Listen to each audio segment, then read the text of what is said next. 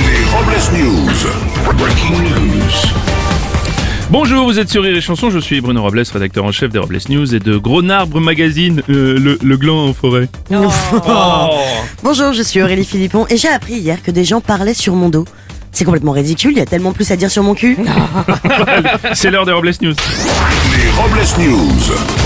L'info du jour, c'est le guide Michelin qui dévoilera dans une semaine son palmarès 2023 et qui a rétrogradé de 3 à 2 étoiles les tables de Guy Savoie, un des chefs les plus réputés au monde, et du euh, Rochelet Christophe, Christopher Coutenceau. Et Eh oui, après cette annonce, les deux chefs étaient vraiment sous le choc. Et c'est sûr que de se faire prendre l'étoile par Michelin, forcément ça pique.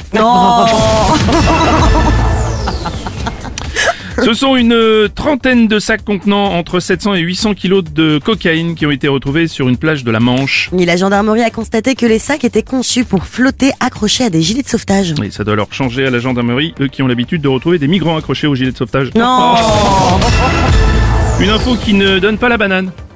Eh bien, durant des années, le prix de la banane est resté stable en France, mais c'est terminé au mois de mars, il va augmenter. Le prix au kilo de banane devrait bondir de 20%. L'inflation et la hausse des coûts de production sont en cause. Bon écoutez Bruno, moi une banane qui bondit de 20%, c'est pas fait pour me déplaire. hein. C'est horrible. Une info fruits et légumes maintenant. Oui, frappés par une vague de pénurie de certains fruits et légumes, les supermarchés britanniques sont contraints de rationner les quantités distribuées, une situation qui devrait encore durer au point de faire craindre une hausse des prix. Bah ils sont cons, s'ils cherchent un légume, il y en a un énorme à Buckingham Palace. Avec couronné en plus.